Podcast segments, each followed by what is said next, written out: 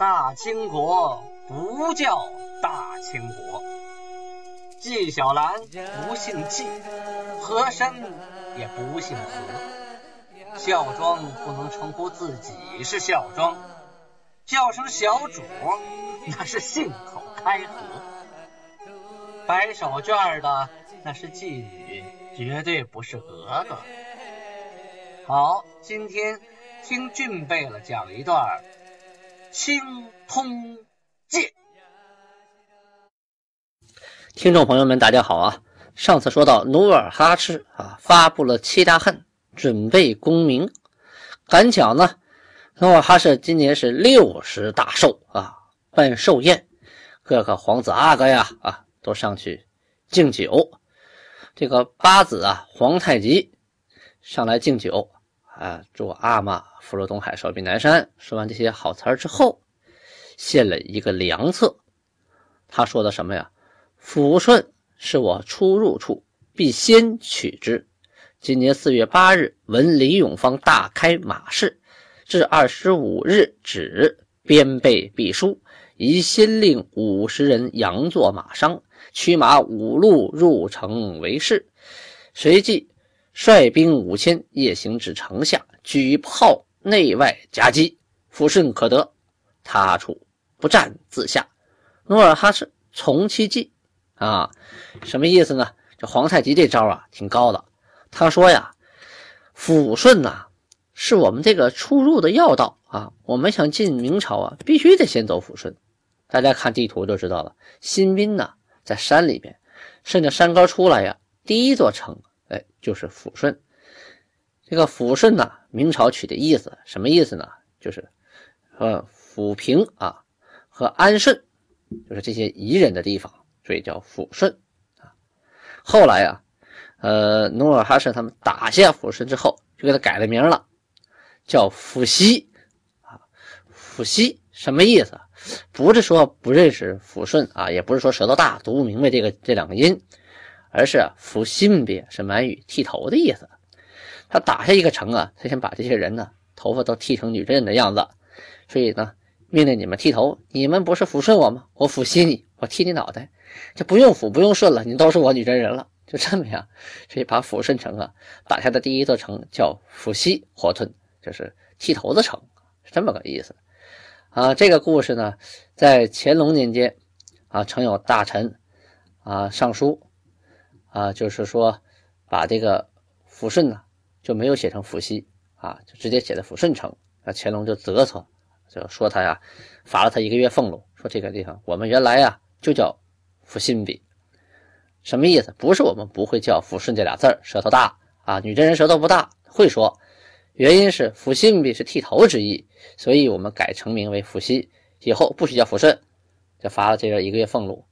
可没想到呢，到了嘉庆年间呢，这嘉庆皇帝的满语水平不是很好啊，加上呃他爹说的事儿，他也没太注意。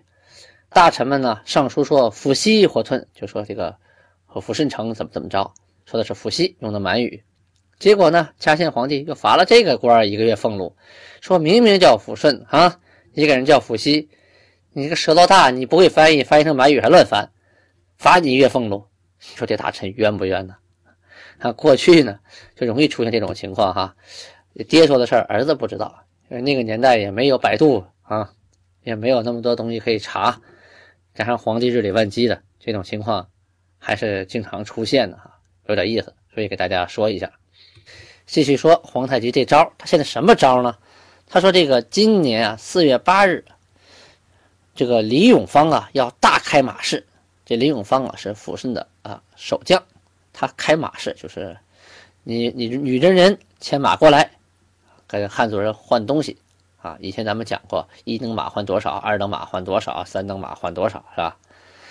这个开到二十五号。”也就是说呀，这个马市持续半个月呢，呀，时间挺长。你说这半个月的马市一开，周边女真人都往这个抚顺里跑，这抚顺的城内女真人必多呀，所以呢，边境的检查呀、防范呢，肯定都是没有平常那么紧了，肯定是比较松啊。我们呢，先找五十个人，装成马贩子，让他们呢赶着马，从五路就是分成五波，一波十个啊，这样不显眼，就进城干什么去啊？去换东西去啊，就让他们真做买卖啊，真拿马去换，一切都是真的。然后我们自己呀，带五千兵，半夜呀，悄悄的跑到抚顺城底下，晚上走啊，然后商量好，我们外边一放炮，咚往城墙那么一打，咱们内外夹击，这抚顺城啊，肯定是一举拿下呀。如果抚顺把这个城门一拿下啊，城墙一拿下，其他抚顺周边的小地方呢，不用打，他自己一听就得投降了。努尔哈赤说：“此乃好计呀！”啊，于是呢，就派马商啊，就办马商那些兵啊，先去，你们先去商量好啊，到时候听我的炮响，只要抚顺城外炮声一响，你们就分几路啊，攻打各个城门。只要把城门给我开开，我大兵往里一冲，问题就全解决了。各位听众啊，你们想啊，本身呢，就晚上守城门的呀，就没几个人，加上呢还得有睡觉的，对吧？有的在城墙上边，真正的城门里边啊，就没几个人。而且当时啊是马市，啊白天挺热闹的，大家呢防范也不那么不那么紧张，那个弦儿绷得也不紧。这十个有准备的，半夜过去抽冷的，就是几下子。把这守城的兵丁啊，就给拿下了，把城门一开，那外边大兵直入，你城就失去了他的防御能力了。等到近身肉搏的时候，我这五千人，你那守城才几个兵啊，那根本就不是对手，所以这个城很容易就打下来了。但是具体落实到实处啊，不是纸上谈兵了。真正打这个城的时候是什么样子呢？首先，大军分两路进兵。努尔哈赤命令左翼的四姑山啊，派兵取东周，今天抚顺县小东乡东周村；马根丹，今天抚顺县旧兵乡的马根丹村。努尔哈赤呢，亲自和朱贝勒率领右翼啊四姑山的兵和八姑山的精兵，就是八姑山里选出来的最能打的精兵，去攻打抚顺。当天的夜里呀。就到了瓦混阿莫啊的野外，这个阿莫呀，它是满语的池塘或者是有水坡的地方啊。瓦混呢是个地名，这个阿莫的名字，在这野外啊，水边上安营扎寨了。晚上呢，呃，也没有睡意啊，也不困呐。努尔哈赤啊，就给谁呀？给蒙古内卡尔喀的恩格德尔额驸和察哈尔的萨哈丁额驸这两个人啊。讲前朝的故事，就讲金朝啊完颜阿骨打他们那个啊征战的故事，同时呢还说，我呀观自古为君者，身经征战之苦，皆未得永享其尊。今兴此兵，非欲图大位而永享之，但因大名累致我愤恨，啊容忍不过。无可奈何，故兴师也啊！什么意思？就他跟这两个蒙古来的额驸啊，就聊天啊，就说呀：“哎呀，我看呐，这古来呀，所有的当君王的人啊，都是身经百战啊，历经了征战之苦，不是说呀，一开始啊，你就坐在皇帝宝座上开始享受了，你得先打呀，你得打好多年，所以遭的罪呀，比享的福要多得多。我今天呢，起兵。”不是为了，就是争那个大位啊，因为享受那个皇帝那个舒服劲儿，不是那个，是因为这个大明啊，太欺负人了，一次又一次，一次又一次，这个叠加起来，我实在是孰可忍，婶不可忍了啊！什么意思？我就忍不过去了，无可奈何的情况下，我才动兵打他。我不打他一家伙，他他不知道，嗯，他不知道马王爷三只眼，老虎屁股摸不得。其实呢。当时的努尔哈赤啊，兴兵啊，也是有一定的试探性的啊，打周边的一个小抚顺试试。你说他当时有没有那种野心，一下把整个明朝吞并？当时还没有。呃，他只不过呢，想让自己啊，在这个建州这个地盘啊，威信更强大一些。然后呢，建州周边的这个地界呀，明朝人呢，别再欺负我。你看我有这实力，你欺负我，我真还你一拳。不像以前了，打不还手，骂不还口。现在你欺负我，我就回你一拳，让你也疼两下子啊！就是告诉你以后呢，拿我当回事儿。目的就在于此，并不是说我要推翻明朝，那那是作死。以当时他的实力，那喊出推翻明朝的口号，那不是死定了吗？何况呢，他并不知道，就那个时候啊，呃，没有什么地图嘛，没有卫星啊，他也不知道明朝到底有多大，也不知道这明朝到底有多少部队，国力有多强，一切都不知道啊，只能靠想象，就觉得这天朝太大了，那我只能跟他边疆的守将进行一些较量，夺取一些实惠，博得一些尊重啊。仅此而已。当天晚上啊，是一会儿晴天，一会儿又下起小雨，一会儿又晴，一会儿又下啊。努尔哈赤手下呀，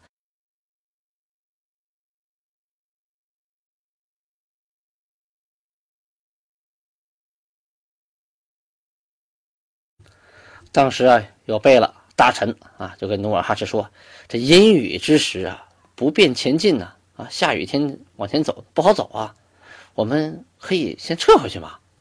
大贝勒代善呢，就对大伙说：“与大明和好久矣，啊，就是我们跟大明已经和好很长时间了，啊，今天因其不到，故成仇隙，兴师以致其境。说今天呢，因为他们不讲道理啊，我们结仇了，我们已经打到他们家门口了。若回兵，吾等更与大明和好乎？亦为敌乎？且兴兵之名，谁能引之？”就是说，我们现在撤回去了，那我明天是跟大明和好呢，还是成为敌人呢？况且我们这次齐大汉也说了，我们兴兵反明这件事儿，是谁能藏得住呢？嗯，这纸里包不住火呀，早晚人家得知道啊。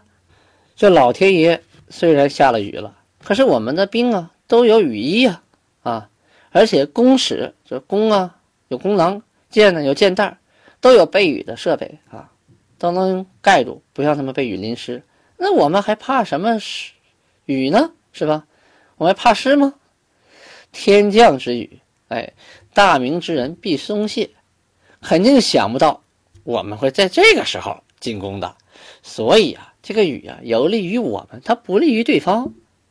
哎，呃，努尔哈赤觉得这个大儿子说的特别有道理，命令军士起拔前进。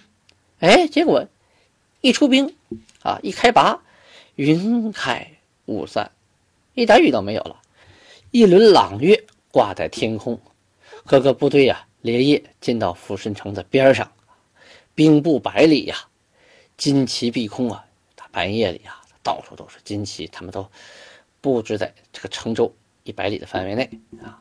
因为是晚上啊，你在城上看到我们这边。看到城都是隐隐约约的，你从城上往下看，你也看不太清什么东西。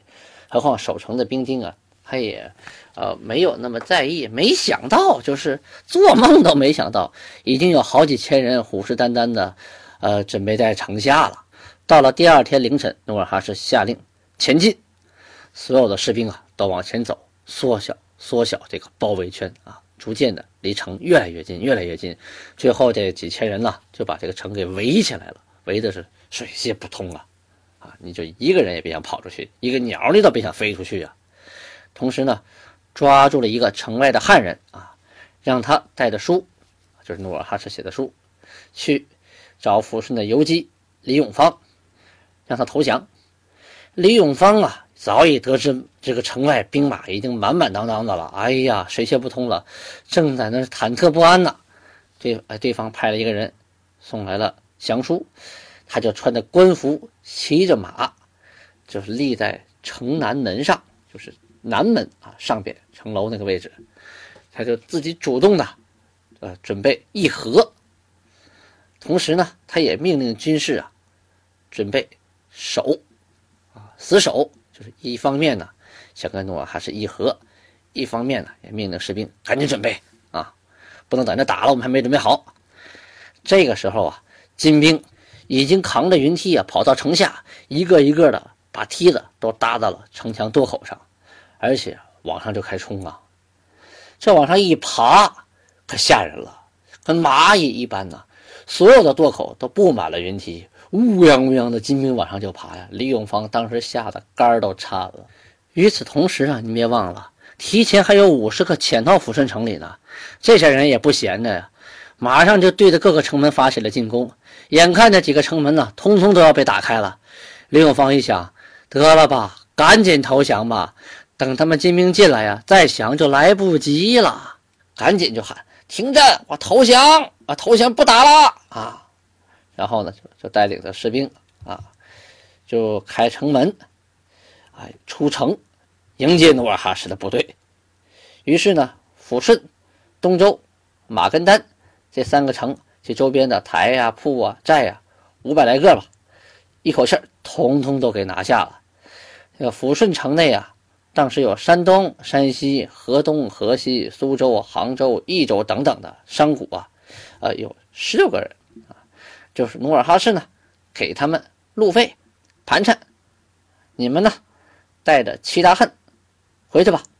意思是说，你们回去给明朝老大带个话，我为什么打抚顺呢？哎，我有这七大恨，呃，如果想让我罢兵，你研究研究这七大恨怎么让我释怀啊，就是下战书的意思。同时，也是告诉天下，我出兵是有理由的，而且理由这么多，七条之多。这边抚顺城县呢，明辽东巡抚李维汉马上就得到消息了，啊，这个人呢贪功，但是呢没什么脑子啊，计谋不多，他急忙就命令总兵张承印去支援抚顺啊，去救援抚顺。这个张承印呢。是个带兵之人啊，他知道这个敌方啊是有备而来的，肯定是做好准备等着我们去的。这时候他们的气势啊正盛，我们去啊占不到便宜，于是啊就叩门求见这个呃李维汉，就说了他的道理缘由。李维汉不管那个，叫你去打你就去打，哪那么多废话啊？这个仓促间呢就分兵五路啊，就从各个地方就跑到了抚顺。到了抚顺南部啊，这个李维汉还亲自扛着大红旗啊来催战，就是我在这看着你们，看你们谁啊打仗不英勇啊，谁往前冲的时候偷懒我回来军法处置。大家一看后边有这人督战呢，那冲吧啊！这个二十一日啊，金兵就分三路佯退，什么意思？就假装后退，就分三路兵马呀，假装的往后退。这些民兵一看，哎呀，这么不禁打啊！追，这一追呀，不要紧，进了努尔哈赤的埋伏圈。原来啊，努尔哈赤早就以呀一万精兵在左右埋伏好了。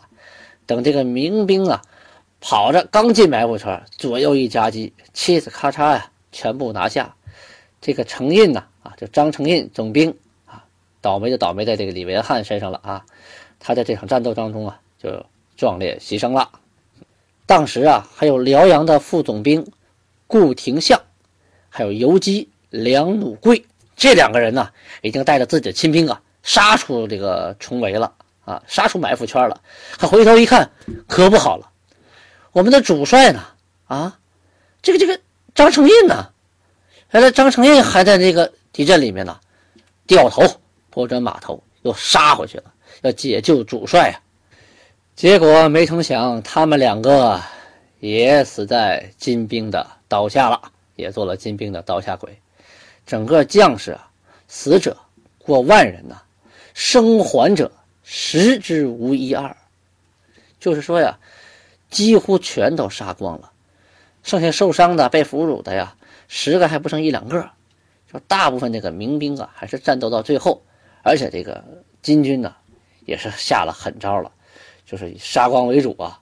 一仗我要打服你，让你们害怕，展示一下啊我们大金部队的综合实力，同时也以这场战斗以壮我大金的军威，让以后你们明朝的部队听到我们就肝颤，看到我们就跑。明朝啊，整个朝廷啊，为此震撼了，镇定了朝廷。这女真这么厉害吗？这还了得！打了抚顺，我们辽阳派兵去增援，结果全军覆没，啊，守将总兵都死了，这太夸张了，这事儿不可思议呀！就这个明朝皇帝还觉得边疆很安稳呢，没想到辽东又起了战火，这是太出乎意料的事情了。这里呀，再说一个小故事，就是在当初啊，努尔哈赤的二儿子代善啊，曾经啊跟这个总兵张承胤呢一起喝过酒。喝酒的时候啊，这个代善啊就跟这个承胤说说：“父志不小，屡见不入，万一南向，大将军即安出？”这什么意思？就说我说我的阿玛呀，哎呦，志气可不小啊！我怎么劝他呀，他也不听。这万一有一天他要是派兵往南打，那大将军您用什么办法对付他呢？当时啊。承印啊，为盛赞明朝威德，笑而去。什么意思？说这个总兵张承胤说，就说了一大堆啊，我明朝啊，大明朝如何如何如之何？呵呵呵呵呵，就你们那点小本事，哈哈哈哈哈哈，就没拿眼皮夹你啊，就笑着就去了。你们还敢造反？开玩笑！没想到不久之后，他就死于努尔哈赤的刀下了。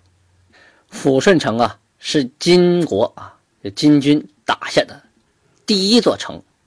以前他们是没有见过这么大城的啊，也没有打过这么大城。打完之后，这城里有百姓啊，啊，有粮食，有布匹，有各种的资源啊，金银财宝。那金国是如何处置这些资源的呢？咱们下回再说。